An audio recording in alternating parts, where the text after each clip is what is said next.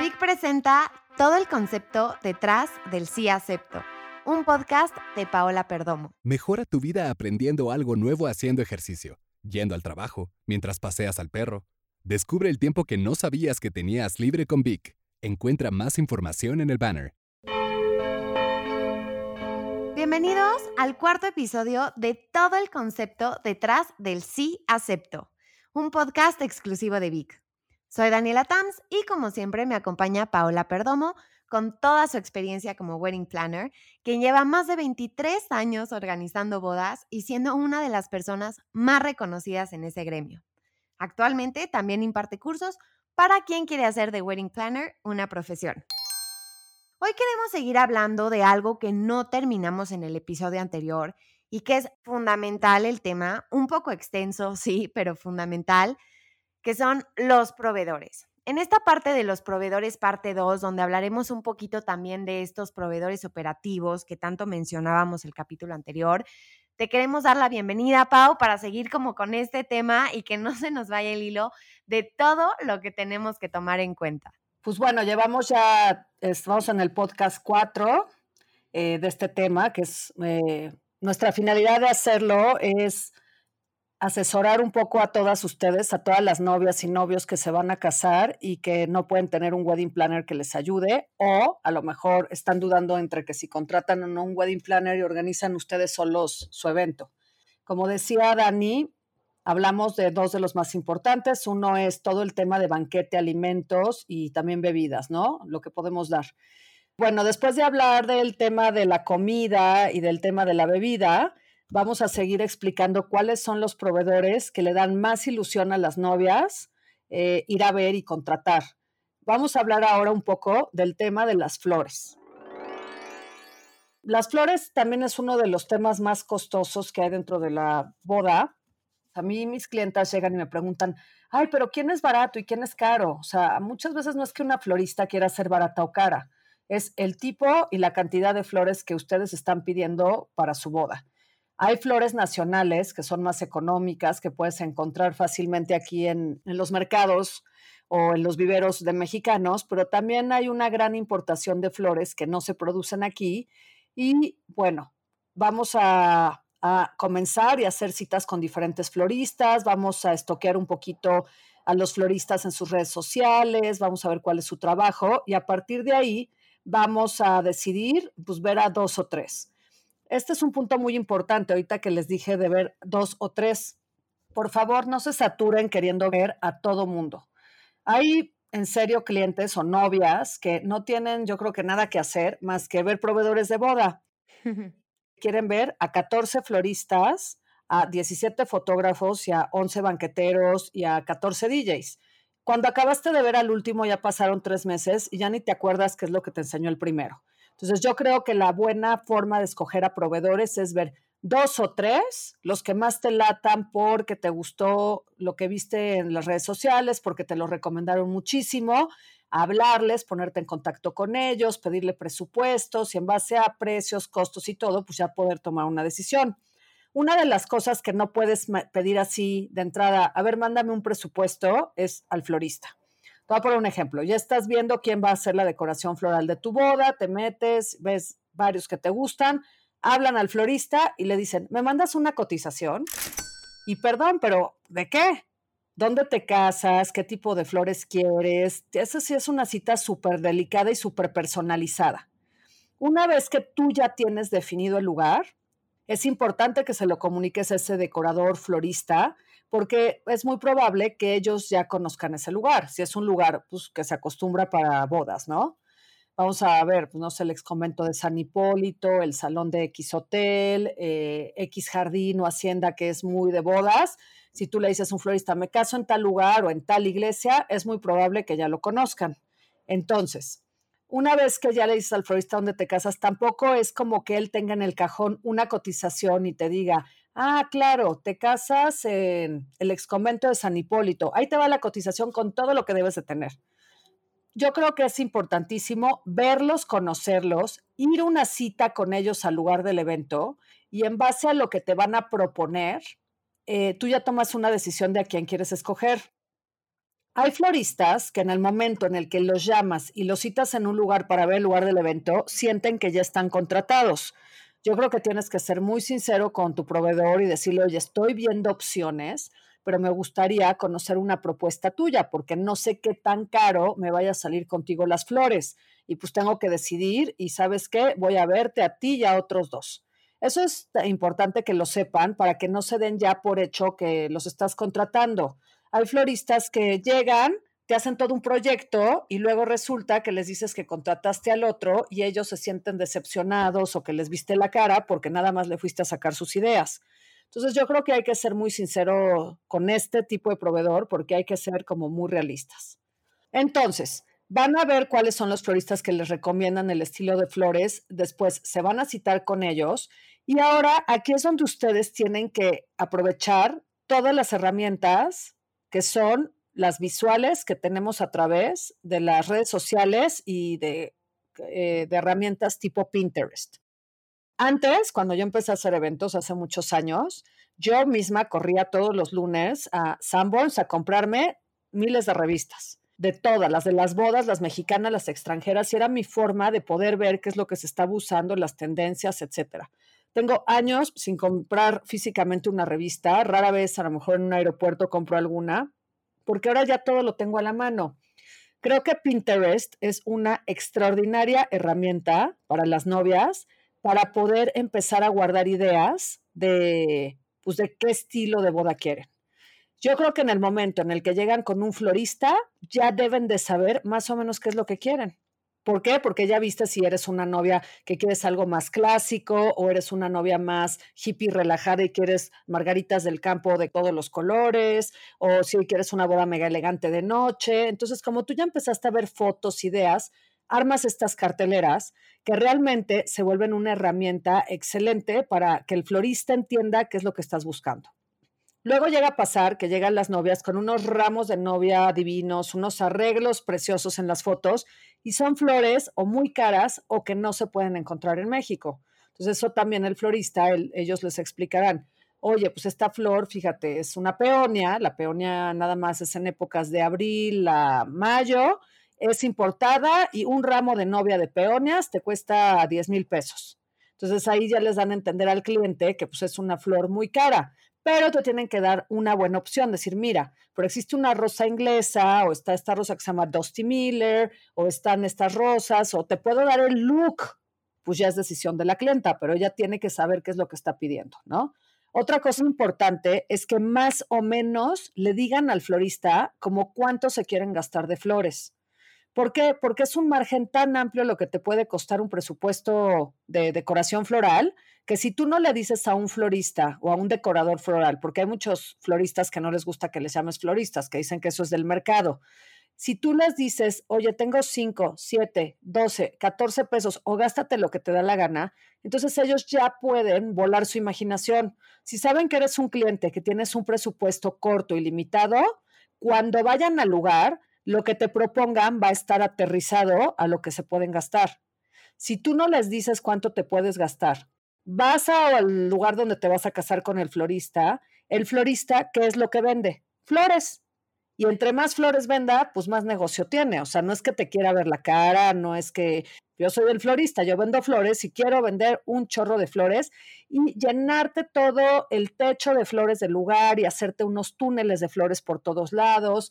Y de repente te van a llegar con un presupuesto que es 10 veces mayor al que tú te querías gastar.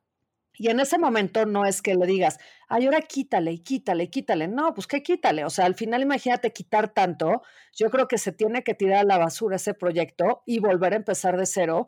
Y el florista diría, ¿por qué no me dijo desde el principio que se quería gastar X cantidad? Ahora, los floristas pueden saber si es muy poquito, te pueden decir, oye, mi reina, ese presupuesto solamente me alcanza para unos centros de mesa así pero ya no te puedo meter árboles, ya no te puedo poner flores colgantes, ya no te puedo hacer tal y tal, porque el presupuesto que me estás dando. En ese momento puede haber otro florista que sí sea menos caro y sí te pueda hacer un poco más de cosas por el presupuesto que tú tienes, porque sí, hay, hay unos floristas que al tener unas empresas muy grandes, tienen una infraestructura muy grande y al tener pues, empresas chiquitas, pues a lo mejor tienen menos costos operativos. Entonces, cada quien cobra lo que tiene que cobrar por sus arreglos de flores. Ahora, algo muy importante, siempre tratar de pedir flores de temporada. Y hay tres fechas al año, que son las fechas aquí en México, que es súper cara la flor. Una es el 14 de febrero, otra es el 10 de mayo y el otro es el Día de la Virgen de Guadalupe, el 12 de diciembre. Dentro de esas tres fechas, o sea, tipo, te casas el 15 de febrero y el 14 fue el viernes, las flores te van a salir al triple. Entonces, ¿cómo hemos resuelto este tipo de temas? Por ejemplo, este año estamos haciendo una propuesta de poner muchísimas cosas con plantas, hojas verdes, velas, y sí va a haber unos detallitos de flores, pero muy pocos, y el ramo de la novia muy bonito con flores, pero más que nada el proyecto se va a ir a plantas y velas. Y eso es algo muy común que hacemos cuando el cliente decide casarse en estas fechas que las flores saldrán muy caras. Ahora, el cliente puede decir, pues no importa, porque quiero flores y me quiero casar el 14 de febrero. Bueno, pues que estén preparadas porque si les sale de un presupuesto normal, te puede salir al triple una cotización de flores en, en una de estas fechas. Ok, eso es muy importante de bueno, para saberlo. Este, algo que también considero una duda común entre las novias es, ¿qué onda con las flores cuando nos casamos lejos de donde vivimos, ¿no? Lejos de donde estamos. ¿Qué puedo hacer? Cuando vaya yo a visitar eh, el lugar del evento, busco ahí un proveedor. Exactamente eso es lo que tienes que hacer. No es lo mismo casarte en la Ciudad de México y alrededores, que tú puedas llevar las flores de aquí a Cuernavaca, Valle de Bravo, Querétaro, San Miguel de Allende, todo lo que es en pocas horas de distancia, lo metes todo en una camioneta. Eh, generalmente los floristas rentan unas camionetas especiales, se llaman Thermokings y son camiones refrigerados para poder llevar la flor y que no le pase nada. Pero esa renta de ese camión te, cuesta, te la van a cobrar y te va a salir un poco más caro por los viáticos del personal y eso poderlo llevar. Pero yo he hecho eh, eventos en La Paz, en Los Cabos, que me he llevado de la Ciudad de México todo, porque tampoco creas que hay lugares donde no hay nada, o sea, vas a La Paz y pues ahí hay un florista, a lo mejor X chiquito, muy sencillo, no hay grandes empresas y tú vas a hacer una boda gigante que implica muchísimo, pues a veces sí te tienes que llevar a los floristas de donde vives hacia allá. Ahora, si te vas a casar a un lugar que hay mucha infraestructura para bodas, o, o sea, imagínate Acapulco Acapulco, hay muchísimas bodas en Acapulco desde hace muchísimos años y ahí por lo menos hay cuatro o cinco empresas de floristas locales que a ti sí te conviene contratar porque además saben qué flor, cuánto aguanta con el calor, o sea, están familiarizados con, el, con la temperatura, con el clima, saben cómo hidratar las flores, cómo tratarlas y seguramente al florista de Acapulco le va a quedar mucho mejor o la calidad de las flores que si te lo llevaras de México, porque a lo mejor el de México no está tan familiarizado con el clima del lugar. Ahora, si te, como te decía, si te vas a casar a un lugar que no hay nada, pues de algún lado lo tendrás que traer. Entonces yo creo que eso va a depender mucho de donde te decidas casar. Ok, entonces una de las cosas que tengo que hacer si me voy a casar fuera, además de ver la iglesia en la misma visita cuando vea el lugar, es también considerar tener el tiempo de poder ver un florista que pueda ir al lugar, pueda evaluar más o menos la idea que tengo en mente y como decías, ¿no? Casi casi yo darle una cotización al un presupuesto ya muy establecido al florista para que él me pueda ajustar la mejor forma con base en lo que quiero. Y mira, y no solo el florista, no es tienes que ir a ver a todos. Si tú decides casarte fuera de la ciudad donde vives, o sea, tu boda va a ser una boda destino. ¿Cuál es el destino? Pues el que tú escojas, todos tus invitados van a hacer un viaje para ir a tu boda y decides que te casas donde quieras, en Mérida, en Oaxaca, en, en Los Cabos. Entonces, cuando tú llegas ahí, no solamente llegas a buscar el lugar en la iglesia, a los mismos del lugar les preguntas, ¿y a qué proveedores recomiendas? ¿Qué proveedores trabajan aquí? Porque si tú vas a rentar un espacio para casarte, donde sea, tú no estás familiarizado, pero ellos sí están familiarizados, los que atienden en el lugar. Ahora, si se casan fuera de donde viven, yo ahí sí, créanme que consíganse una wedding planner, aunque gasten un poquito más, pero Si no consigues una wedding planner, la wedding planner local vas a ver quiénes son todos. Vas a ver quién es el buen fotógrafo, el buen banquetero, el buen florista, y ella misma te va a empezar a recomendar y te echas menos el volado. Te voy a decir por qué. Porque si te casas en la Ciudad de México y no, o sea, o en la ciudad donde vives, yo soy de Zacatecas y me caso en Zacatecas. Soy de la Ciudad de México, me caso en la Ciudad de México. Soy de León y me caso en León. Si tú eres de ahí, tienes mucho tiempo para estar haciendo citas e investigaciones con la gente que conoces de los proveedores locales de tu localidad. Pero si tú te vas a, a casar a otro que no conoces a nadie y además ni siquiera vives ahí y además puedes ir en un año dos veces, porque tampoco vas a estar haciendo un viaje cada semana, no te vas a ir cada 15 días a Zacatecas a estar viendo proveedores. O sea, vas a ir, pues a lo mejor cuando vas a escoger el lugar, en otra cita a la mitad del camino y casi casi ya cuando te vas a casar. Entonces sí se vuelve muy complicado. Si tú quieres casarte fuera de la ciudad donde vives, en otra ciudad, y no tienes dinero para contratar un wedding planner, entonces búscate un lugar que te haga un paquete. O sea, que te paqueten. Mira, yo ya me fui mejor allá a la Riviera Maya, al All Inclusive, y la misma chava que trabaja ahí en el hotel ya me hizo un paquete con el fotógrafo, las flores, tarara. Los americanos son los principales consumidores de boda destino. Ellos cuando llegan a un lugar son cero complicados. Llegan a Los Cabos, se entrevistan con el lugar. El lugar les ofrece un paquete que incluye el pastel, el fotógrafo, el banquete, las flores, tarara, no se vuelven a aparecer y el día que llegan a su boda lo, único que piden es que esté el paquete como lo pidieron, que esté el pastel y a lo mejor por ahí se comunican en uno que otro mail con la chava que los atiende. Entonces, si tú eres una novia, una pareja que te quieres casar fuera, no tienes dinero para tener un wedding planner, entonces búscate un lugar que te pueda incluir el paquete all inclusive, pero de todo, para que tú no tengas tantas complicaciones, ¿no? Para fines de practicidad, básicamente. Pero bueno, eso es como lo que, que tenía. ¿Cómo designo cuánto me voy a gastar en las flores? Pues ya decidiste con tu novio que tenías 20 pesos para tu boda. Ya vimos que el 25% es para alimentos y bebidas, 25% es para decoración. No, la decoración no significa solamente las flores, ¿ok? También significa si tengo que rentar sillas, mesas, manteles, una barra, una sala lounge y quién me lo va a iluminar para que se haga bonito. Entonces ya habíamos platicado que esos tres elementos son los elementos decorativos. De tu presupuesto, pues le vas a invertir un 25% en eso. Entonces, no todo tu 25% es solamente para la flor. Vamos a ver, ok, tú eres el, voy aquí voy a pasar al siguiente punto, que este es otro proveedor, y se llaman rentas y alquileres de equipo. La primera parte es, tienen que ir con el banquetero, el catering que les va a hacer el banquete o el hotel o el salón donde se van a casar y decirle, ¿cómo es tu equipo? Todos incluyen vaquilla, cubiertos, cristalería, mesas, sillas, algo. Y vas y lo ves. Hay lugares que tienen unas cosas horribles que te quieres morir y hay otros que tienen unas cosas preciosas porque le invierten muchísimo en su equipo, en sus sillas y en estar muy actualizados. Entonces llegas tú a donde te vas a casar y te dicen, pues nada más te incluyo esa mesa con mantel blanco X como de restaurante y la silla con funda y moño de hace 25 años, ¿no? Entonces ya sabes que no cuentas con mesas y sillas ni manteles, que vamos a tener que buscar una alquiladora de equipo local o foránea porque pues a lo mejor te casas en San Miguel de Allende, en San Miguel de Allende no hay ninguna, pero hay muchas en Querétaro. Entonces te buscas a la más cercana posible y ves quién te renta sillas, quién te renta mesas, quién te renta manteles.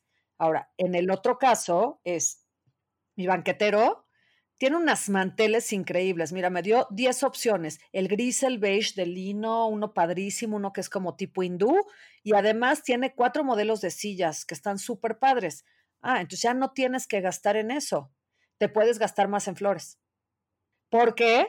Porque no tienes que gastar en equipo. Dices, bueno, está bonito, pero le falta, como que siento que le falta algo. Voy a rentar unas copas moradas y un plato base morado en una alquiladora para que la mesa tenga un, un look mucho más bonito y se vea preciosa mi mesa. Y habrá gente que le valga y que diga, a mí que me pongan el mantel ese blanco con su silla horrenda, me da exactamente igual porque a mí me importa más la comida y no voy a gastar un peso más que lo que me incluye el banquetero. Entonces, una vez que ya viste qué es lo que te incluye el banquetero, Paso dos, ¿te gusta o no te gusta? ¿Lo vas a usar o no lo vas a usar? Y después irte ya a ver qué es lo que necesitas alquilar. Generalmente las bodas que nos dan muy buen presupuesto, casi rentamos todo el equipo. Hay millones de sillas increíbles nuevas, hay manteles súper bonitos, hay salas lounge, barras, eh, libreros, hay muchísimo mobiliario que pueden hacer el evento eh, muy bonito, pero lo tenemos que ir a rentar.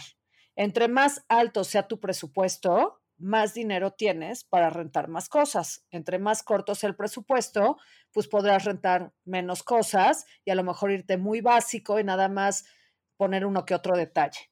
Y el tercero de este punto es la iluminación, que es como decíamos, no es porque en el salón del hotel no haya luz. Si hay luz, prendes el salón y se prende todo.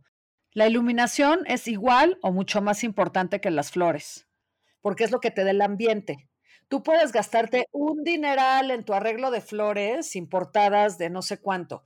Y si no invertiste en la iluminación, no va a lucir. Ni se van a ver o se va a ver horrendo. Entonces, ¿para qué te gastas un chorro en flores y nada en iluminación? Mejor pon unas flores más sencillas, pero que te contrates un muy buen iluminador, que te dé un look, un ambiente Además, son muchos elementos de iluminación. No solamente es que te hagan un ambiente, están las luces que son especiales para la pista de baile, para que haya ambiente a la hora de bailar. La mesa de novios, pues le tienen que eh, poner una luz especial para que los novios luzcan. Luego pusiste una mesa de quesos y también la mesa de quesos, ni modo que no se vea, tiene que tener una, o sea, un buen iluminador te va a preguntar. No nada más te va a decir, ay, ya te cotizo una iluminación. Es lo mismo que con el florista. ¿qué va a poner tu florista? ¿Cómo vas a decorar? Entonces el iluminador en algún punto tienes que hacer que haya una junta entre el iluminador y el florista para que entre ellos puedan ponerse de acuerdo y que sepa exactamente qué es lo que tiene que iluminar y cómo lo tiene que iluminar. Ese es un excelente tip para tomar nota que tiene que haber una junta en algún momento con el florista y el iluminador justo para que todo este ambiente, este gasto, esta inversión que se está haciendo, luzca en todo sentido. El iluminador, además, es el que lleva la planta de luz o las plantas de luz.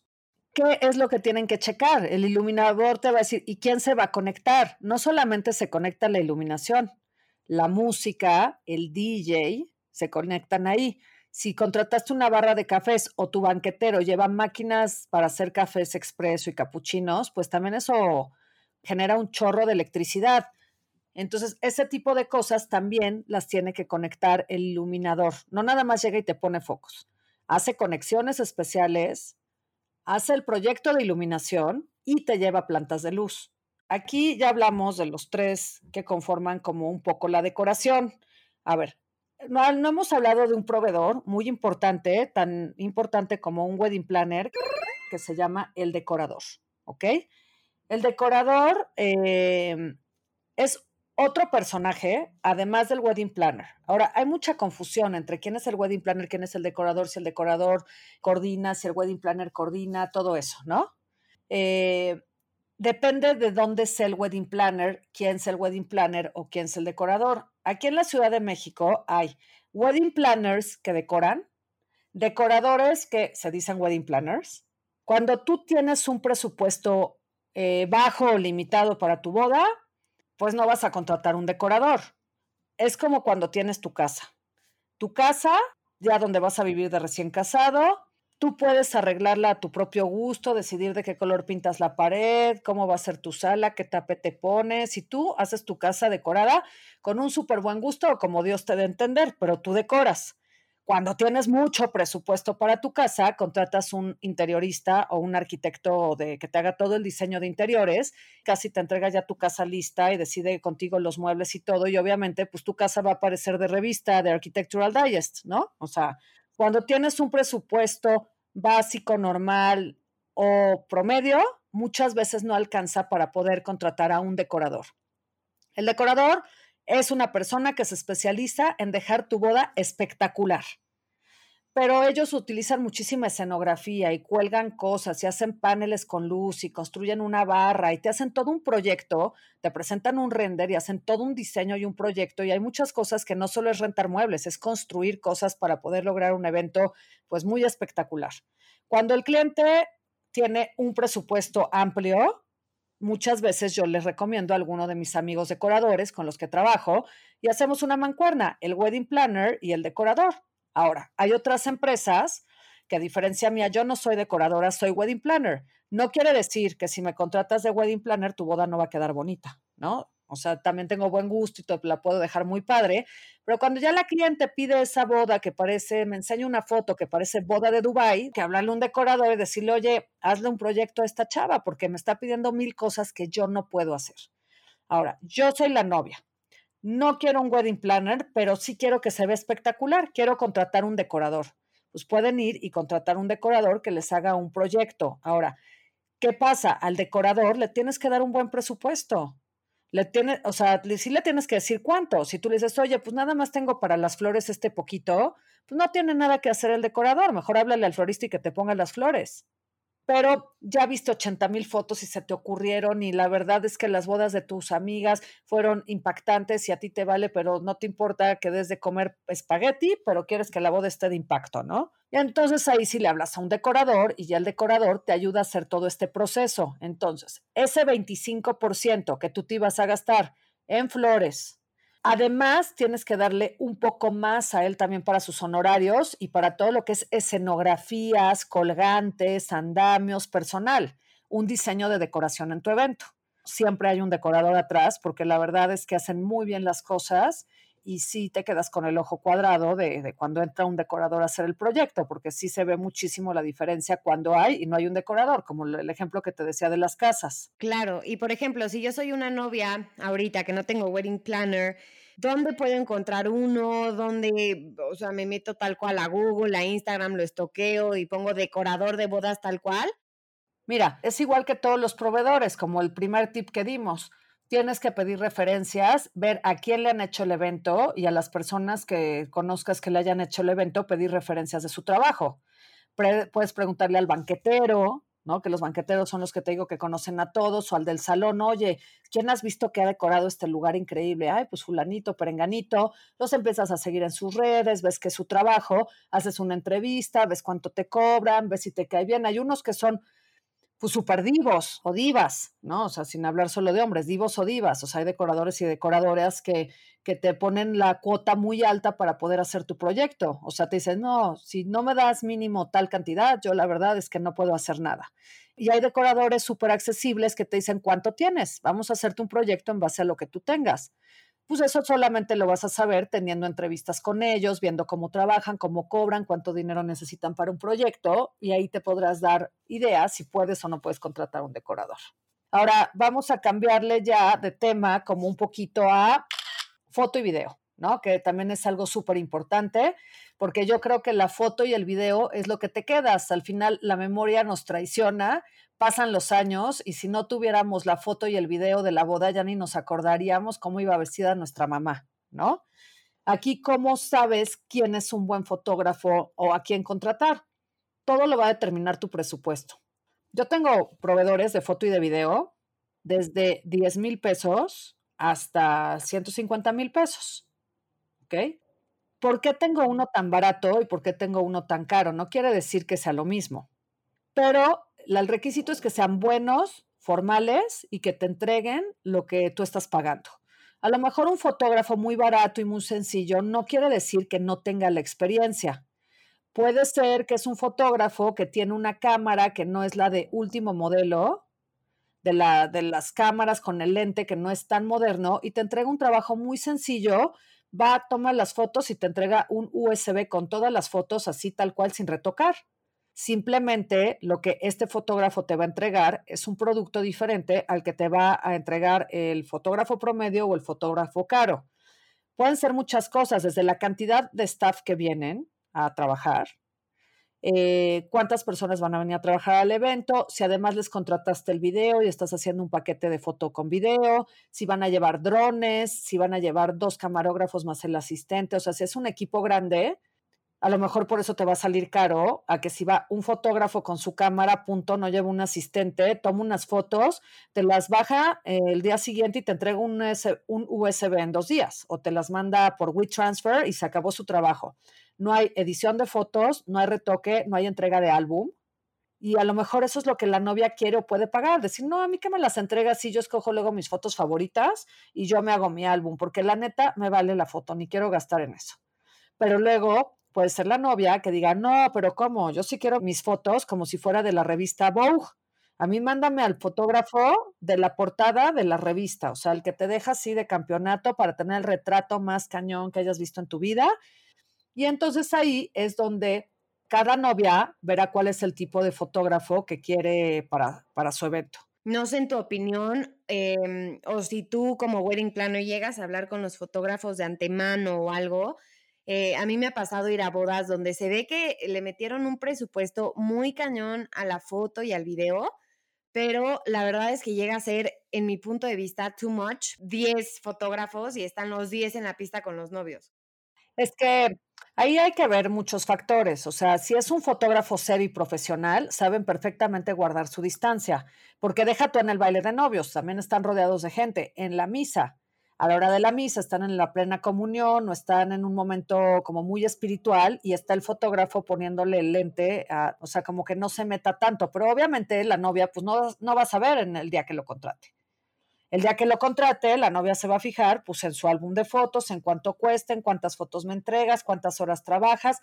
Eso es lo que tiene que buscar una novia. ¿Qué paquete se le hace de buen precio, que le incluyan un buen deal, si pueden pedir que les den algunos extras de cortesía, porque siempre la mamá y los suegros quieren un álbum para ellos, se quieren quedar algo de recuerdo. Entonces, cuando estén eh, entrevistando a los fotógrafos, traten de hacer una negociación donde ya incluyan muchas cosas, porque si después de que ya les pagaste y pasa el evento, tú le pides los extras, te salen más caros que si los negocias al principio.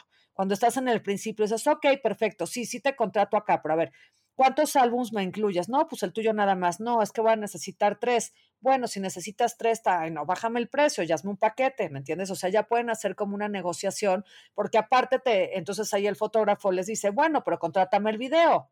Te pongo foto y video y te regalo los dos álbums para tu mamá y para tu suegra.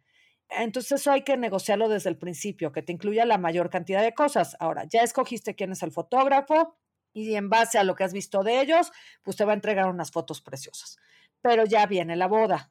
Y aquí es donde viene lo importante, no nada más se trata de, ya contraté al fotógrafo, ya tengo fotógrafo y que llegue el fotógrafo. Al fotógrafo le tienes que decir exactamente a qué hora, en dónde, cómo, cuánto quieres que esté.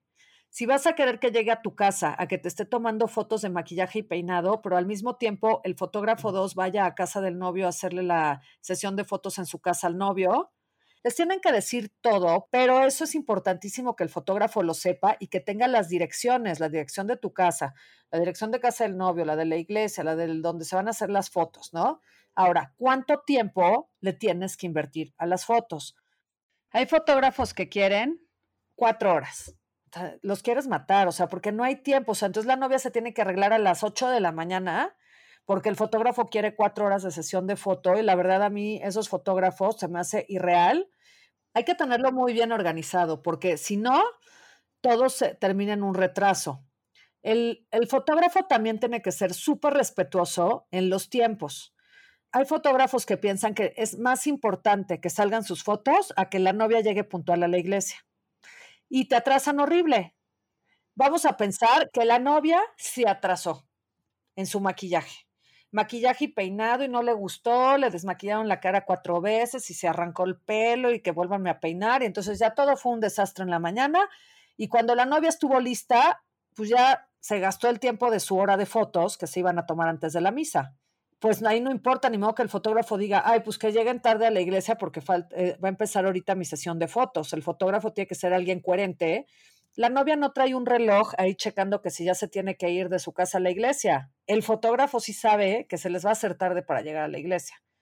Entonces, eh, hay que planear muy bien con el fotógrafo. A esta hora esto, a esta hora esto, a esta hora son las fotos así, llevar un itinerario muy bueno. El problema viene cuando son las fotos familiares, ¿ok? No todos los fotógrafos tienen esos skills o como habilidad para coordinar la foto. ¿Qué, es eso?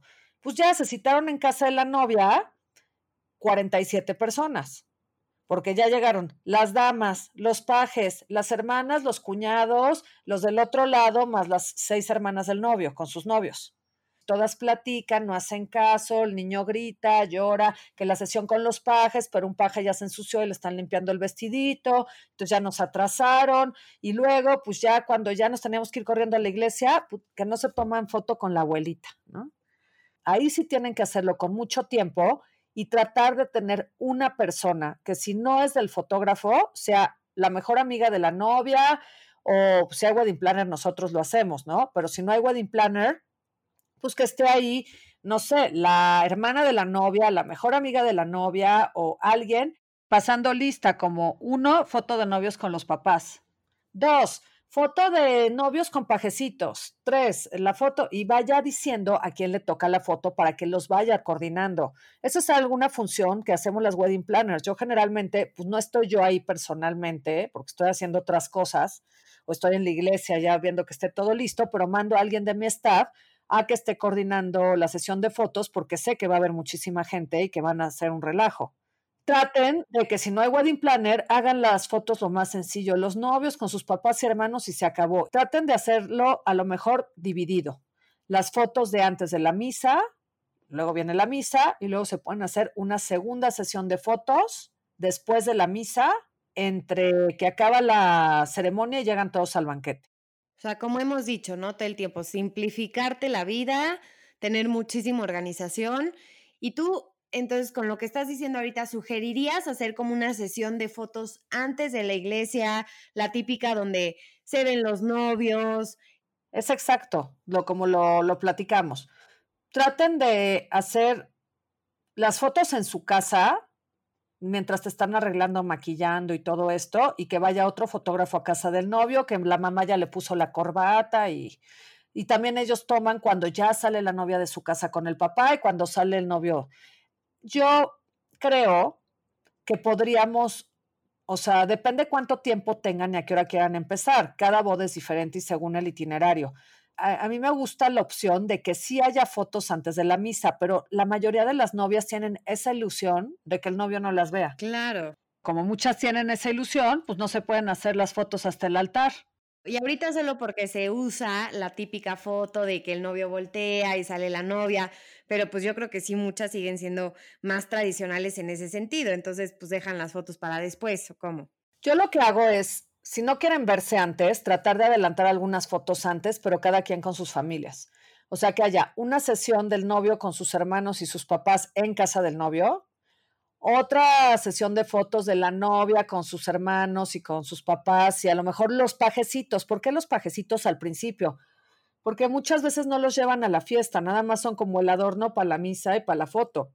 Entonces, yo me espero a tomar las fotos del pajecito. Después de la misa, el niño ya se arrancó el chongo, el moño, que ya sus amigas invirtieron un dineral en hacerles el vestidito español o. Sí, oye, mínimo que luzcan. Pues que luzcan. Entonces, sí, a los pajes sí llévenlos antes de la misa a que se hagan las fotos, aunque sea la novia con todos sus pajes y tenga un retrato divino la novia con todos los pajecitos divinos. Luego ya se van a la misa, en la misa son las fotos normales. Es muy difícil hacerte fotos afuera de la iglesia, que luego les encanta todos puestos afuera de la iglesia con la iglesia de fondo, porque si viene otra misa, pues te corren, así de, oigan, quítense porque pues va a empezar la siguiente misa. Si es posible, porque no hay otra misa, pues se pueden tomar unas fotos bonitas como afuera de la iglesia. También hay unas fotos muy bonitas que te hacen en el altar antes de que salgas de la misa. Luego, saliendo ya te vas al banquete. En ese inter, en lo que están llegando todos tus invitados, están en el coctelito, organizas ya la sesión de fotos de todos, ¿no? De familia, de novios, de ellos solitos. Y ahí sí más o menos te echas como una hora de fotos. Bueno, pues básicamente estos que mencionamos entre el capítulo pasado y estos son los proveedores bonitos, divertidos, eh, los que nos hace ilusión tener. Bueno, me faltó aquí un poco el tema de las invitaciones, que no voy a ahondar porque más adelante hay otro capítulo en el cual se habla de los invitados, las invitaciones, los save the dates, todo eso. Ah, bueno, también quiero decirte que la música es muy importante, pero ahorita también no las vamos a saltar porque el siguiente capítulo es todo completito de música, de todos los géneros y va a estar muy padre porque tendremos un invitado. Pero como son muy importantes, así como alimento y bebidas, les vamos a dedicar unos capitulitos este, más a fondo y ahorita, como dices, nos vamos por los grandes detalles que cambian por completo la boda, ¿no? Pues más que nada es que si no los tuvieras no funcionaría bien el evento. Y vamos a empezar porque ¿qué pasa en el momento en el que tu invitado llega a la boda? ¿Quién es el primero que le da la cara? El ballet parking, el que te va a recibir el coche o el cuate de seguridad que está en la puerta de entrada. Entonces yo divido esto, la entrada del evento, el acceso, cuando llegas, ¿quiénes están? Está ballet parking. Si llegaste en Uber y no te recibieron tu coche, pues está el cuate de seguridad y están las edecanes que te están recibiendo y diciéndote dónde te vas a sentar. Entonces, el ballet parking, pues sí tratan de contratar una empresa que sea seria. ¿Cómo pueden saber si es una empresa seria? Si tienen bien sus papeles, que tengan seguro, porque puede haber un accidente y que te choquen un coche a tus invitados y se vuelve un problema. Y obviamente, si cuidan estos detalles, pues es una empresa que está bien constituida. Muchas veces hay lugares que no. Le llaman al primo, al amigo, al, sobrino de 14 años, se juntan ahí una banda de cuates y dicen, nosotros somos el ballet parking. ¿Y qué va a pasar si hay un accidente con un coche o pues no lo van a cubrir? Entonces, la empresa que contrates de ballet, que vean que esté constituida, que no lleven menores de edad a manejar coches y que tengan un seguro por si hay algún daño a algún coche de algún invitado, uno. Dos, eh, seguridad. La empresa de seguridad, nosotros generalmente aconsejamos que no esté armada. Importa más la presencia que si están armados o no, o sea, que se vea que hay una patrullita parada en la entrada, que hay unos cuates de seguridad, que se vean, pues, no sé, formales, grandotes, que imponen en la entrada, no nada más un poli. Muchos de los lugares sí, te incluyo seguridad, pues es el poli de todos los días. O sea, eso no es tener seguridad en un evento, eso es tener ahí un poli, un vigilante en la entrada. Una empresa seria de seguridad está checando quién entra y no es que te tengan que pedir tu boleto o tu nombre en la entrada, simplemente con que te vean el aspecto, saben si pintas o no pintas o eres un invitado de la boda. Entonces, bueno, una buena empresa de seguridad que no esté armada, que sepan pues de todo tipo de técnicas, artes marciales, o sea, que se ve una empresa que está preparada. Y pues hay empresas que te ofrecen servicios adicionales como tener, no sé, un detector de metales, llevar seguridad con perros, llevar alcoholímetro, eh, ahorita, bueno, la empresa de seguridad con la que yo trabajo, que la verdad es que llevo mis 23 años trabajando con ellos y los amo y los adoro y me voy a echar el gol, se llaman Lince Security Services. La verdad son excelentes porque es una empresa que además son topos, por eso les estoy haciendo la publicidad. Todo el staff son topos desde hace muchísimos años y cuando hay terremotos y desastres, nosotros, todo el gremio de eventos que hay en México, apoyamos a esta brigada de topos y son gente de súper calidad humana, muy bien preparados, están comunicados con radio, saben perfecto de primeros auxilios, saben qué hacer para evacuar un evento en caso de un temblor, incendio, saben cómo evacuar, saben manejar extinguidores, saben controlarte muy bien los accesos, saben separar una pelea sin que la gente se, hacerlo más grande, porque puede haber una pelea, se meten unos de seguridad que no saben y los acaban golpeando a ellos, los invitados, ¿no? Entonces, la verdad es que esta, Lince es una extraordinaria empresa de Luis Salva, que llevamos añísimos trabajando con ellos, y además ellos llevan ambulancias. Aquí en México, no sé si en todos los estados, pero por lo menos aquí en la Ciudad de México, creo que arriba de 100, no sé si son 100 o 200 invitados, por ley, por protección civil, el evento tiene que contar con una ambulancia con paramédico es muy probable que en los lugares ya les exijan que tienen que llevar a la ambulancia o ya esté incluida en el costo del lugar, porque es un requisito que, se pide. Esta empresa lleva una muy buena ambulancia y no está de más. Siempre hay alguien que puede darle un infarto en cualquier momento. Luego las niñas están bailando descalzas, se entierran un vidrio, la que ya le dio congestión alcohólica porque no sabe tomar y ese día la prima de 15 años se quiso tomar tres botellas de tequila de shot. Entonces, la verdad es que es muy importante seguridad, ambulancia, ¿no?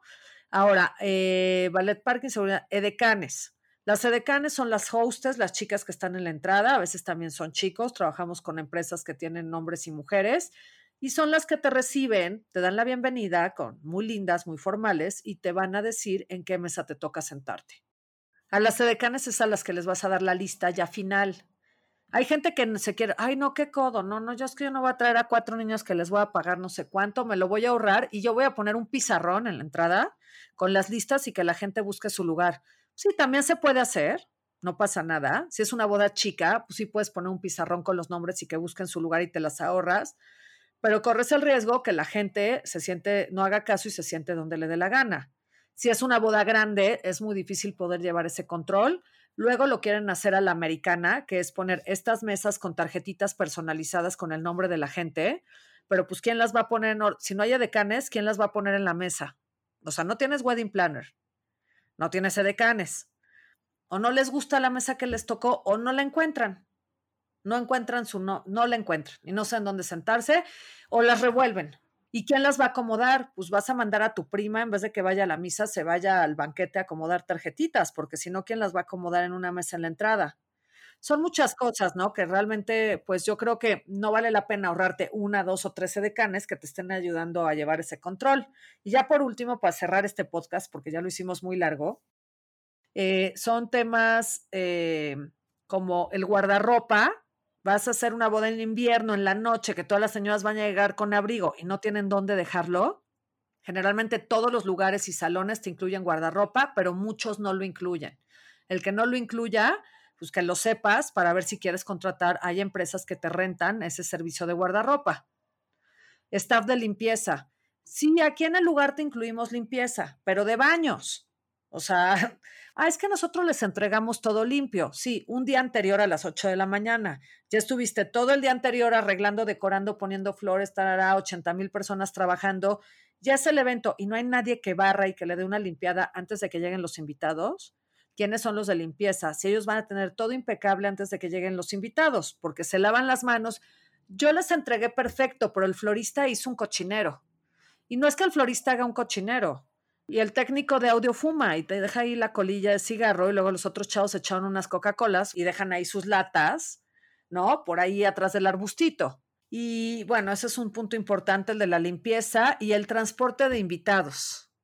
O sea, el transporte de invitados, vamos a pensar que tú te casas en una hacienda en Mérida, que está a 50 minutos de la ciudad.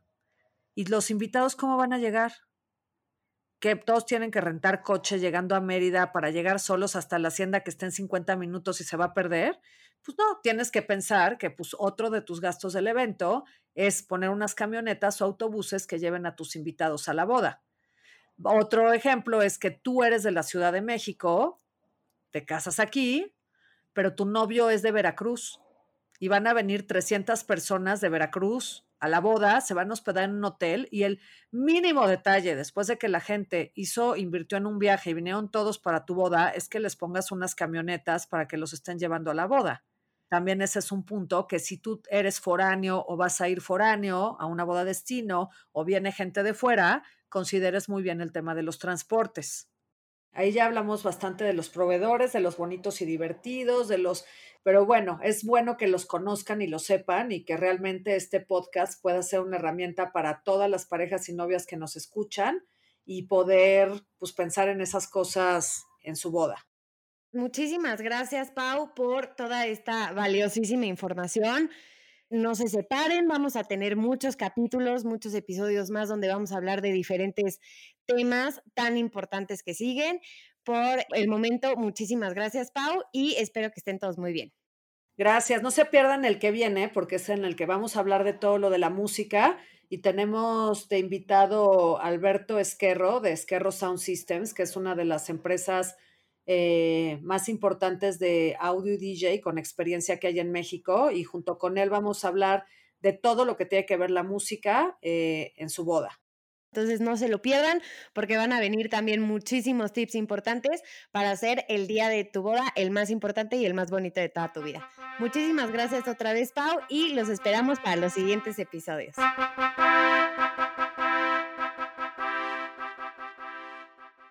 Descubre el tiempo que no sabías que tenías libre con Vic, la plataforma de contenido en audio que te ayudará a mejorar tu vida.